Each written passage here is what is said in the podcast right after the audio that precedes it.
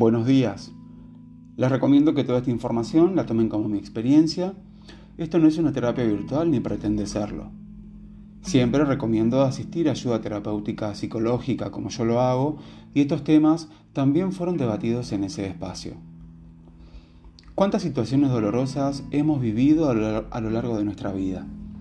Incontables momentos donde creíamos que el cielo se nos venía encima, incapaces de pensar que íbamos a poder con eso, que nunca tendríamos la fuerza suficiente para recuperarnos. Sin embargo, podemos. Y no sabemos hasta dónde podemos soportar hasta que no hay más remedio que ser fuertes. Hoy hablemos de resiliencia. Muchas veces solemos pensar que nunca nos pasarán determinadas cosas y nadie está exento de eso. Forma parte de la vida y es inevitable.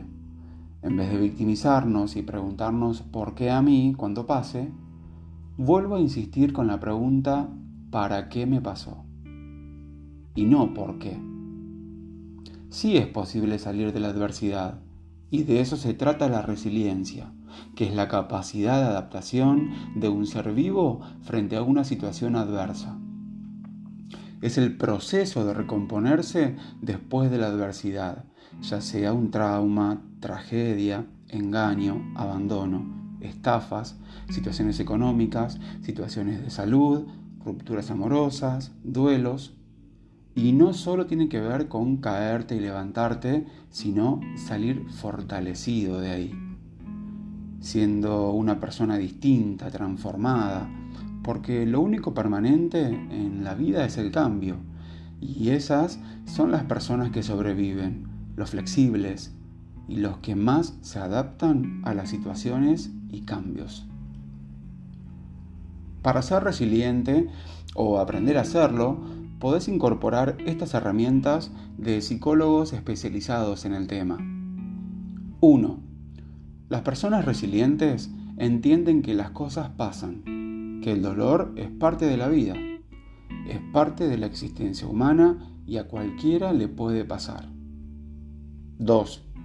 Las personas resilientes son muy buenas eligiendo con mucho cuidado dónde poner su atención Suelen concentrarse en lo que sí pueden cambiar y aceptar aquellas cosas que no. 3. ¿Lo que hago me ayuda o me daña? ¿Recuerdan que esta pregunta se las mencioné como herramienta en el episodio 28 de Contacto Cero? Cuestionate la forma como pensás, actuás o reaccionás a lo que sucede. 4 Intenta volver a la normalidad previa al evento, al evento traumático. Esto ayuda. Trata de hacer la vida normal como lo hacías antes. Y 5. No te quedes en soledad. Más allá de querer estar solo, recurrí a tu red de amigos y familiares para recibir cariño y apoyo emocional. La vida da giros inesperados, a veces en cuestiones de segundos, y todo lo que habíamos construido se derrumba encima nuestro. Pero de esos escombros renace el nuevo ser. No es fácil llevar a cabo estas herramientas estando en esta situación adversa, pero sí es posible y funciona poco a poco. Yo lo hice al inicio de mi proceso, salvo los puntos 4 y 5 que los hice meses después. Es importante entender que la resiliencia es una práctica propia, como el autoconocimiento. Nadie lo puede practicar o ejercer por vos ni por otros.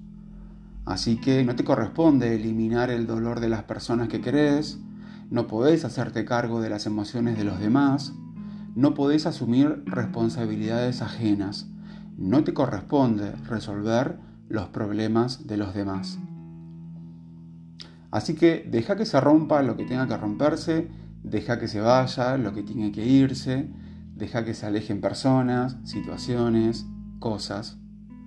Deja que se vaya lo que tenga que irse. Solo así podrás abrirle camino a todo lo nuevo.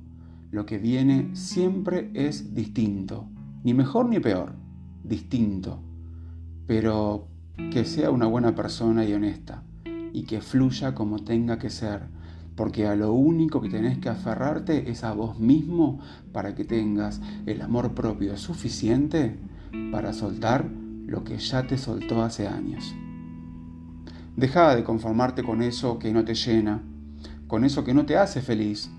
Anda a encontrarte con vos mismo una vez más, llénate de amor y vuelve a empezar. Nunca es tarde, siempre es un volver a empezar y sobre todo la relación con uno mismo que es la más importante.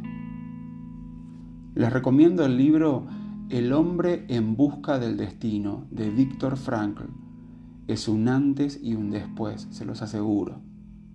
Así que dale, levántate, parate y transformate. Atravesaste tanto, mirá si no vas a llegar a la cima. No se pierdan el próximo episodio que es la primera parte de una trilogía y se llama Narcisista, Lobo con piel de cordero. Muchas gracias por acompañarme, no se olviden compartir con sus amigos y recomendar este contenido para ayudar a otros. Los espero en el próximo episodio de Despertar de Conciencia. Chao.